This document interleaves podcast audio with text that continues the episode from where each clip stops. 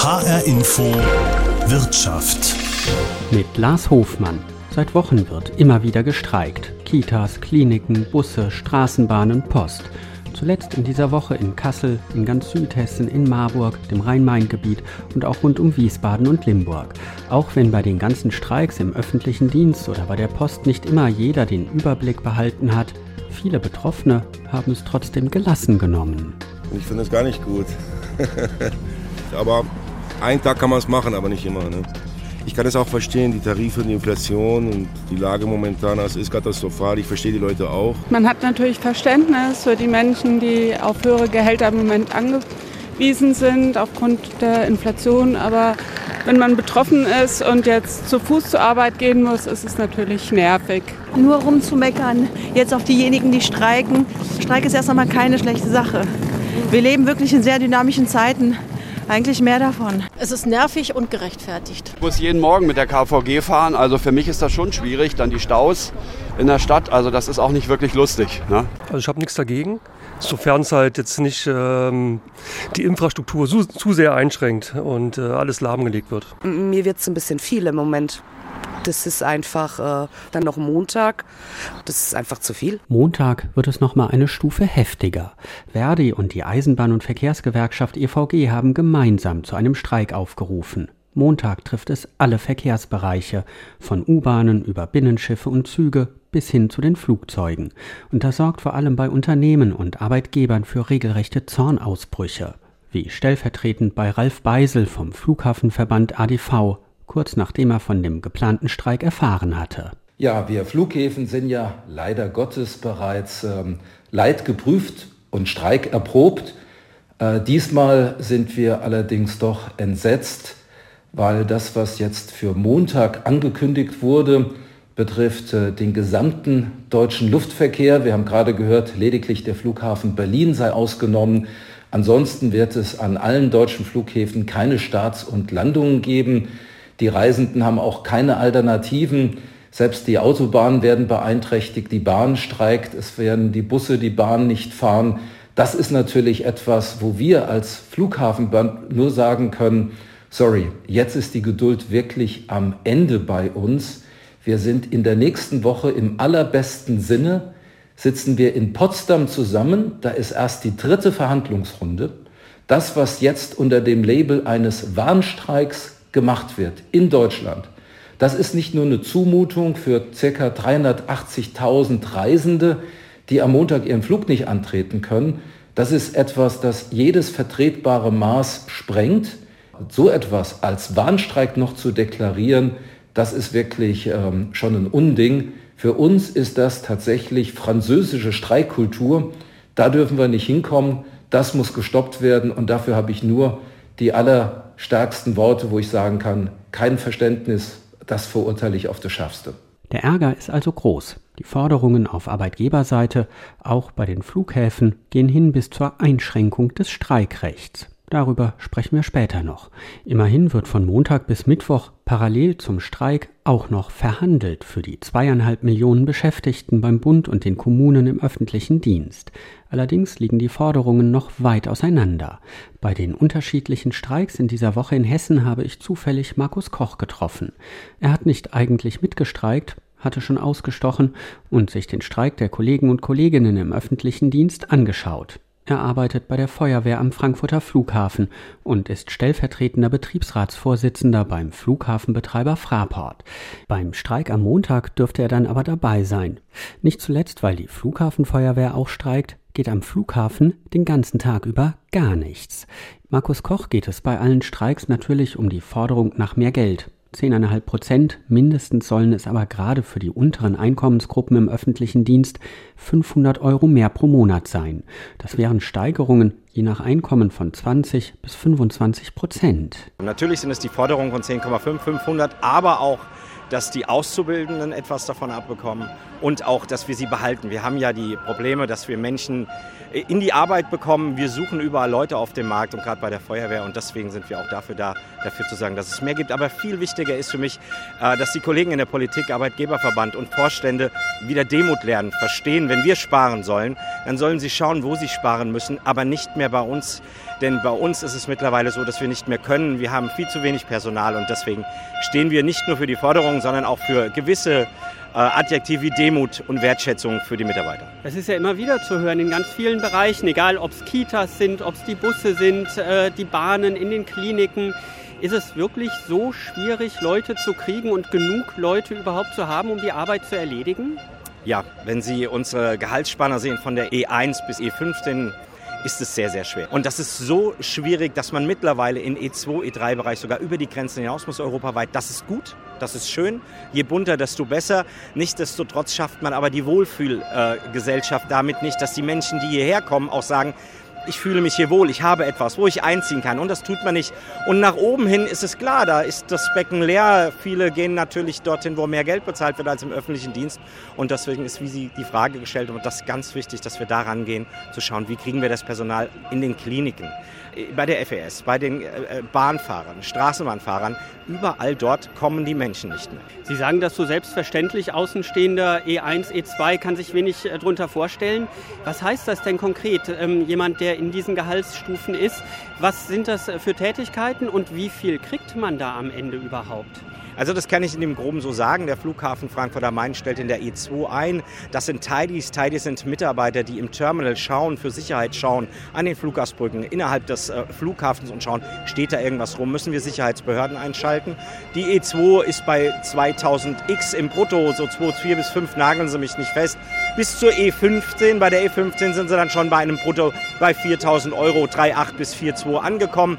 Das sind Menschen, die dann Projektleiter sind, die Teamleiter sind. Und das sind diese Dinge, die wir da brauchen und suchen. Die Masse sind aber wahrscheinlich eher die Leute, die in diesem Bereich irgendwo zwischen 2.500 und 3.000 Euro verdienen, für die dann diese 500 Euro auch deutlich mehr als 10,5 Prozent wären. Das ist das Spannende daran. Diese 500 Euro gehen bis zur E12 sogar hoch. Und genau das ist es. Es ist nicht nur der Unterbereich, aber der, richtig eingeschätzt, der ist elementar wichtig. Ich bin in dem Bereich ab der 10 aufwärts. Das heißt, ich kann noch schauen, wie es irgendwie geht. Aber von der E2 bis wirklich zu E9, da ist es so eng gerade und die 500 Euro müssen so bezahlt werden, damit der Mensch überhaupt noch hier arbeiten und damit auch leben kann. Es steht ja aber schon im Raum, dass am Montag der gesamte Verkehrsbereich, Bahnen, ähm, Fernzüge, der Luftverkehr wieder am Flughafen bestreikt wird.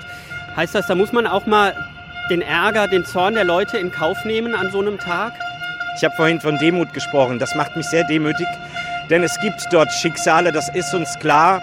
In Kauf nehmen ist das harte Wort dafür, aber ja, das ist das Los, was man hat, wenn man dafür sorgen will, dass man zum Schluss mehr Gäste abfliegen lassen kann, pünktlicher abfließen lassen kann. Denn auch in dem Normalbetrieb kommt es zu den Störungen, die Sie ansprechen. Aber da ist für mich wieder Demut angesagt und da haben Sie recht. Das tut manchmal weh. Aber es muss sein. Sagt Markus Koch von der Frankfurter Flughafenfeuerwehr. Er sagt, die Streiks seien notwendig. Wegen der Inflation, aber auch, weil in allen möglichen Bereichen im öffentlichen Dienst Leute fehlen, weil viele von den gerade schlechter bezahlten Jobs im Moment einfach nicht attraktiv seien. Ähnlich sieht es bei der Bahn aus. Ich habe Christian Loroch von der Eisenbahn- und Verkehrsgewerkschaft EVG leider nur am Telefon erreicht, zwischen Tarifverhandlungen und Streikvorbereitungen, und ich habe mit ihm über den gemeinsamen Streik mit Verdi gesprochen. Erst einmal wollte ich konkret wissen, wie lange dieser Streik dauert. 24 Stunden lang wird er dauern, also sprich eben genau diesen Montag und wird danach dann auch beendet sein. Das ist ja schon außergewöhnlich. Alle Bereiche, ich sag mal, von der innerstädtischen Straßenbahn und dem Bus über die Autobahnen, ähm, das ist die Autobahn GmbH vom Bund, bis hin zu den Fernzügen und dem Luftverkehr. Äh, das geht ja nur, weil sie das als Gewerkschaften gemeinsam machen. Da gibt es ja auch Kritik, dass das äh, überzogen ist. Warum sagen Sie, äh, dass Sie das machen müssen? Für überzogen halten wir es nicht, weil wir schon wissen, dass das Mittel des Streiks ein Ultima Ratio-Mittel ist. Auch das Mittel des Warnstreiks, was ja noch äh, weit entfernt ist von einem möglichen Erzwingungsstreik und wir das sehr verhältnismäßig einsetzen. Wir haben aber jetzt für unseren Bereich gesprochen, für den die EVG verhandelt, äh, zwei Termine mit dem größten Arbeitgeber hinter uns, wo er uns im ersten Termin gar nichts vorgelegt hat und im zweiten Teil mit etwas gekommen ist, äh, was äh, mehr oder weniger abgekupfert ist aus dem Angebot des öffentlichen Dienstes, also auf unsere Forderung in keinster Weise eingegangen ist, auch wenn er das heute anders suggeriert. dass beide Gewerkschaften dieses Thema jetzt zusammen angehen, ergibt sich ja daraus, dass wir uns in ähnlichen Situationen befinden. Und ähm, ich aber glaube, dass es erstmal wichtig ist, dass die Kolleginnen und Kollegen so ihre Stimme erheben können in dieser Tarifauseinandersetzung, weil zumindest ja in Richtung Arbeitgeber DB AG und auch in Richtung Arbeitgeber öffentlicher Dienst ja so keine Bewegung am Verhandlungstisch mehr möglich ist. Und dass wir auch davon überzeugt sind, das so konzertiert zu tun, um am Ende des Tages auch nicht äh, flächendeckend in ständige Streikauseinandersetzung gehen zu müssen. Also dadurch, dass wir das jetzt zusammentun, ist es am Ende des Tages für diejenigen, die wir ja gar nicht treffen wollen, für die Reisenden wesentlich unempfindlicher, dass wir so tun, als dass wir jetzt nehmen wir mal an, wer die würde am 27. die Flughäfen und die Autobahnen bestreiken und wir würden zwei Tage später den Eisenbahnverkehr und die Busse bestreiken. Äh, was ja automatisch sofort zu ja nicht mehr vorhandener Mobilität führen würde in Deutschland. Jetzt äh, ist ja gerade dieser Bereich Mobilität, Verkehr, egal ob das Züge sind oder Flugzeuge oder Busse, ein sehr sensibler Bereich, weil viele Menschen betroffen sind. Und da kommen auch regelmäßig Forderungen ähm, von Arbeitgeberseite, das Streikrecht einzuschränken. Haben Sie da keine Angst, sozusagen Kritikern Futter zu liefern und dass es äh, möglicherweise wirklich da zu gerichtlichen Auseinandersetzungen Auseinandersetzungen kommt? Oder sind Sie da entspannt und sagen, im Zweifelsfall ist das äh, durchaus auch gesetzlich gedeckt? Also gesetzlich gedeckt ist unser Streikrecht, grundgesetzlich gedeckt sogar. Und ähm, entspannt sind wir nie bei Streiks, weil wir wissen, dass wir natürlich in die Rechte anderer eingreifen. Und äh, das tun wir mit sehr viel Sorgfalt und auch mit sehr viel Angespanntheit äh, im positiven Sinne, indem wir eben die Verhältnismäßigkeit sehr genau vorher abwägen. Dass diese Diskussionen aufkommen werden, die ja immer wieder hochploppen, was die Einschränkung des Streikrechts angeht, macht mir persönlich keine Angst, darf uns auch keine Angst machen, weil Angst kein guter Ratgeber ist. Ad 1 und Ad 2 wir für unsere Kolleginnen und Kollegen ja keine andere Chance sehen, zum Gehör zu kommen, was sie dringend verdient haben. Und wir ziehen da einen Strich drunter. Es trifft jetzt genau die Branchen, ähm, die in den Ausstand gehen, die sensiblen, die wir vorher oder während Corona alle als systemrelevant bezeichnet haben, wo wir auch in großen Mengen bereit waren, für zu klatschen. Und äh, diese Kolleginnen und Kollegen haben aber eben nicht das zurückbekommen, was sie in Corona geleistet haben. Und dafür stehen wir jetzt ein und hoffen da auf starke Bereitschaft der Menschen, der Bürgerinnen und Bürger, so wie sie damals für die Menschen, um die es jetzt hier geht, geklatscht haben, dass sie eben auch äh, nachvollziehen können, warum diese Menschen jetzt ihr Streikrecht in Anspruch nehmen. Sagt Christian Loroch von der Eisenbahn- und Verkehrsgewerkschaft EVG. Es ist schon deutlich geworden, die Beschäftigten und die Gewerkschaften bewerten die Forderungen und Streiks anders als die Arbeitgeberseite. Deshalb habe ich auch mit Sandra Vogel vom Arbeitgebernahen Institut der deutschen Wirtschaft IW in Köln gesprochen. Ich wollte von ihr zunächst wissen, warum die Auseinandersetzungen in diesem Jahr so ungewöhnlich hart sind. Also aus meiner Sicht ist da das Thema Inflation sehr entscheidend. Wir merken und spüren das ja natürlich alle, dass eben nachdem Russland die Ukraine angegriffen hat, in der Folge dann des Krieges die Preise stark gestiegen sind, äh, die Inflation stark ähm, vorangetrieben wurde, so dass ähm, die Gewerkschaften ihre Lohnforderungen deutlich hochgeschraubt haben.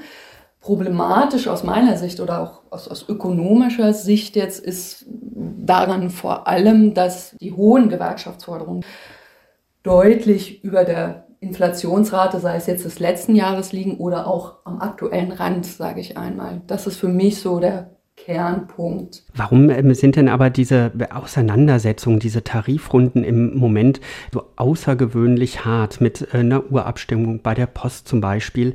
Liegt das ähm, an der Inflation, die äh, zum einen natürlich die Beschäftigten belastet, aber auf der anderen Seite auch die Betriebe, die Kommunen belastet? Ja, doch, ja, da kann ich mitgehen. Also ich glaube, es spielen mehrere Punkte am Ende des Tages eine Rolle.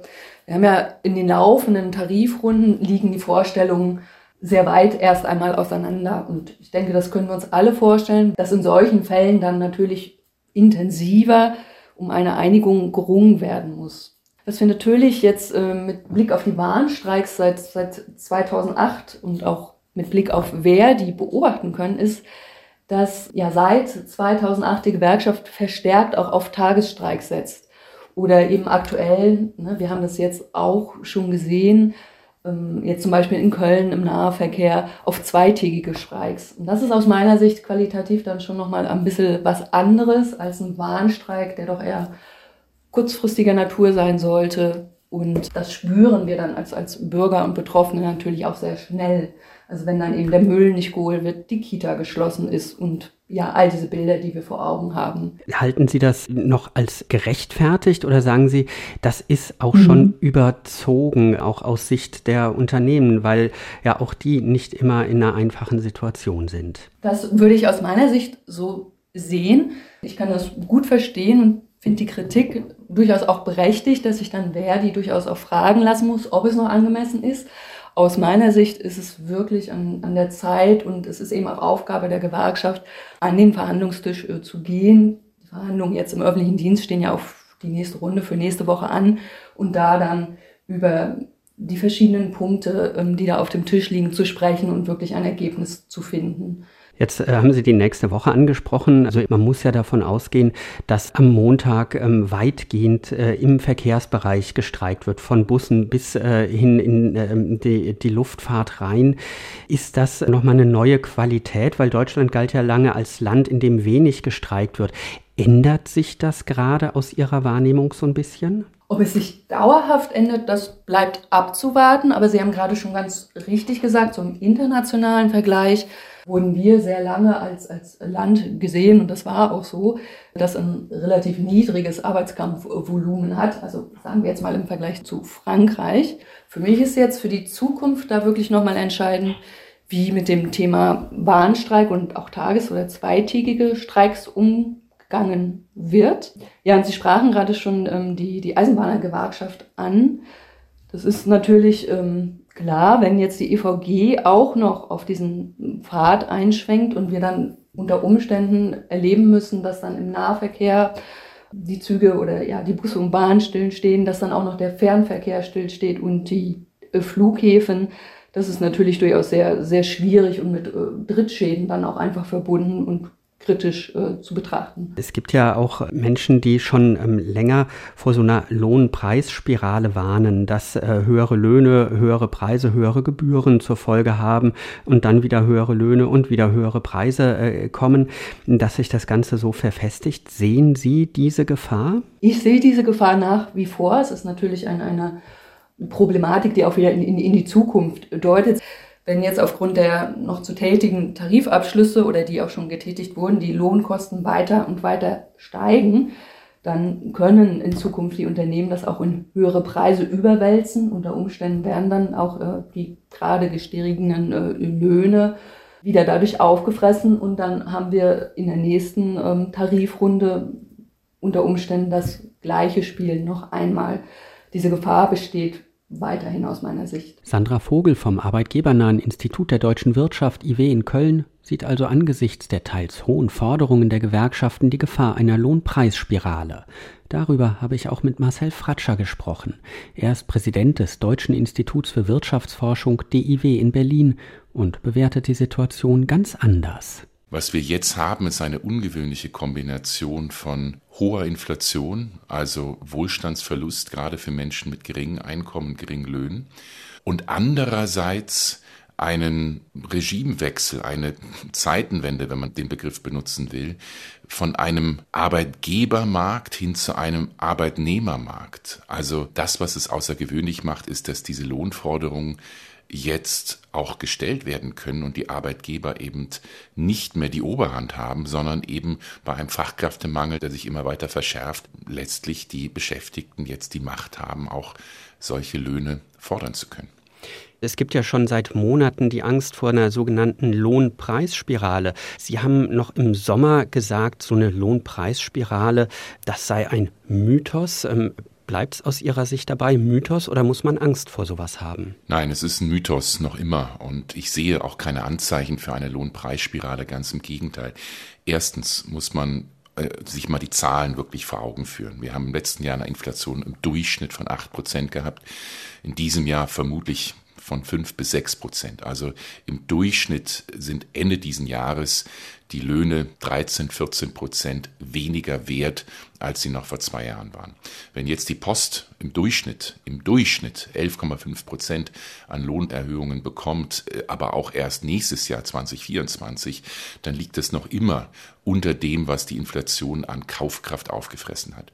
Wenn jetzt Verdi für den öffentlichen Dienst 10,5 Prozent fordert, und das ist ja nicht der Abschluss, sondern das ist ja nur die Forderung, der Abschluss wird wohl einiges tiefer liegen, dann bedeutet das noch immer, dass die Beschäftigten deutliche Einbußen bei den Reallöhnen haben müssen. Also das ist der erste Punkt, dass man so ein Hochschaukeln, jetzt sind die Lohnforderungen über der Inflation und jetzt äh, erhöht man hiermit den Preisdruck, das sehen wir nicht. Zweitens, was wir mehr als eine Lohnpreisspirale sehen, ist eher eine Gewinnpreisspirale. Es waren nicht nur die hohen Energiekosten, die die Inflation, also die Preise nach oben getrieben haben, sondern zu einem geringeren Maße, aber trotzdem zu einem erheblichen Maße eine Gewinnpreisspirale. Große Unternehmen haben nicht nur die höheren Kosten an die Kunden weitergegeben, sondern haben auch noch ihre Gewinnmargen erhöht. Viele große DAX-Konzerne haben im letzten Jahr Rekordgewinne gemacht. Nicht alle Unternehmen, viele kleine, mittlere Unternehmen können keine hohen Lohnsteigerungen zahlen, aber gerade die großen Konzerne, gerade der öffentliche Dienst kann das sehr wohl. Und dann geht es wirklich um einen Ausgleich. Deshalb halte ich die Lohnforderungen, wie sie bisher umgesetzt wurden, nicht für überzogen und es gibt keinerlei Anzeichen für eine Lohnpreisspirale. Jetzt äh, steht in der nächsten Woche ein, ich nenne es mal einen großen Streik im Verkehrsbereich an. Sagen Sie, das ist äh, aus Ihrer Sicht eher ein gutes Zeichen für Solidarität, dafür, dass Leute sich äh, für ihre Rechte, für ihre Bedürfnisse einsetzen?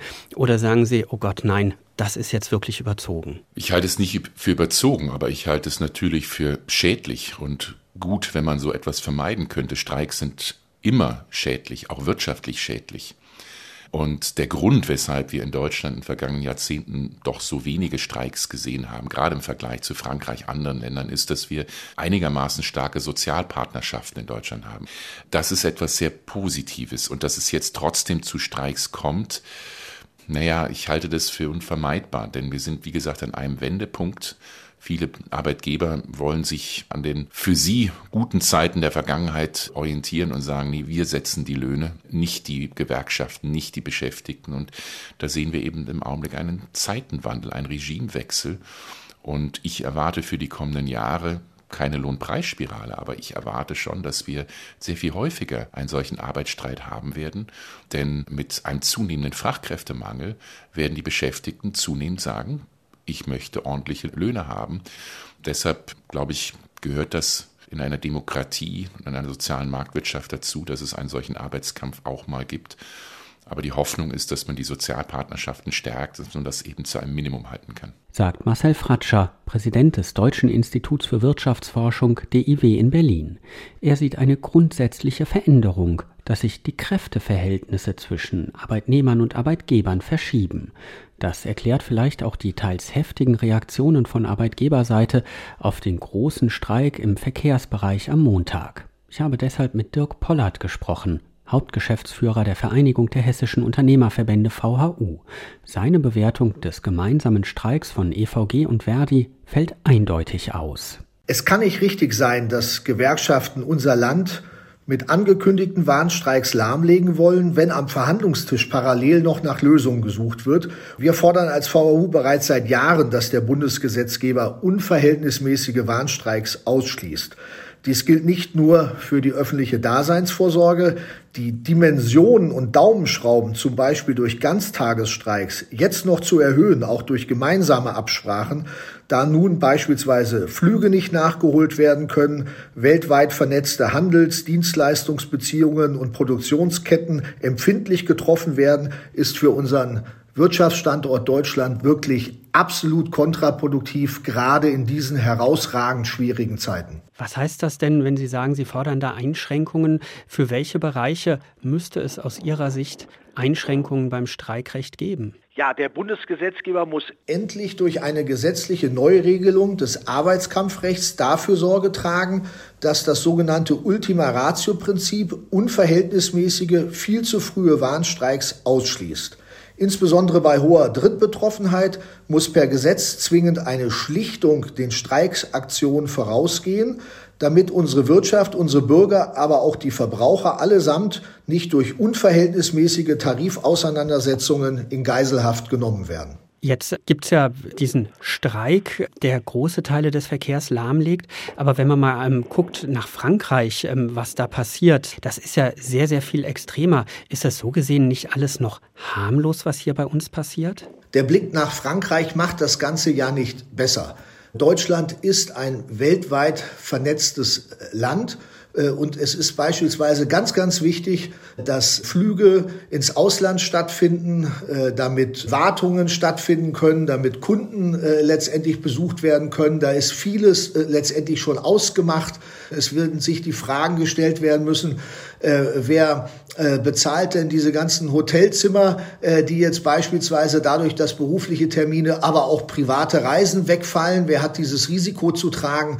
Das muss doch alles nicht sein in einer Phase, während man am Verhandlungstisch äh, sich um Lösungen bemüht. Und ganz ehrlich, also in heutiger Zeit werden Lösungen am Verhandlungstisch gefunden und äh, nicht bereits äh, zu Zeitpunkten ein derartiger Druck letztendlich hergestellt, dass die Arbeitgeber äh, dann am Ende vielleicht äh, bei falschen Kompromissen mitmachen. Da haben wir kein Interesse daran, weil das gefährdet später Arbeitsplätze und dann gibt's Krokodilstränen. Soweit Dirk Pollert von der Vereinigung der hessischen Unternehmerverbände. Er fordert von der Politik, das Streikrecht einzuschränken, um zu große, zu häufige Streiks mit zu vielen unbeteiligten Betroffenen und mit schmerzhaften Auswirkungen auf Unternehmen möglichst zu verhindern. Die Angst, große Generalstreiks wie aktuell in Frankreich wegen der Rentenreform könnten auch hier in Deutschland kommen. Über solche Gedankenspiele, das Streikrecht einzuschränken, habe ich mit dem Arbeitsrechtler Peter Wedde von der Frankfurter University of Applied Sciences gesprochen. Streik ist ja ein Grundrecht. Obwohl das ein bisschen kurios ist, das Wort Streik steht im Grundgesetz nirgends, aber Artikel 9.3 Grundgesetz äh, Vereinigungsfreiheit schafft ein Recht auf Streik. Ich glaube, das ist wichtig, weil das ist die einzige Möglichkeit für Arbeitnehmer, ihre Interessen durchzusetzen gegen Arbeitgeber. Und von daher ist es auch wichtig. Und die Einschränkungsforderungen kommen natürlich immer vom Arbeitgeberlager. Und dass man da Streiks eigentlich am besten ganz ausschließen möchte oder begrenzen möchte, kann ich dann auch wieder aus deren Sicht verstehen. Man muss aber mal sehen, so in der europäischen Perspektive ist unser Streikrecht ja schon auch ein begrenzteres. Von daher weiß ich nicht, was man da noch einschränken will. Und ich denke, damit müssen wir einfach alle leben, dass es immer mal wieder Phasen gibt, wo wir Einschränkungen erleben. Ein beschränktes Streikrecht, sagen Sie in Deutschland. Das heißt, es darf nur gestreikt werden, wenn es etwas gibt, worüber auch Tarifverhandlungen aktiv geführt werden. Also das Bundesverfassungsgericht hat schon 1952 gesagt, der politische Streik ist verboten, also für andere Ziele. Was in Frankreich gerade passiert gegen die Rentenreform, da rufen ja auch Gewerkschaften auf, das wäre nach der Rechtsprechung in Deutschland unzulässig, sondern Streik muss sich darauf richten, Tarifforderungen durchzusetzen. Streik muss auch von einer Gewerkschaft äh, getragen werden und äh, geführt werden. Und wenn man das alles mal wirklich in Ruhe durchdenkt, stellen sich schon viele Fragezeichen, ob das alles so richtig ist. Beispielsweise, warum dürfen nur Gewerkschaften zum Streik aufrufen? Das ist bei uns so sagt die Rechtsprechung auch, dass es so sein muss, aber in anderen Ländern ist es durchaus anders.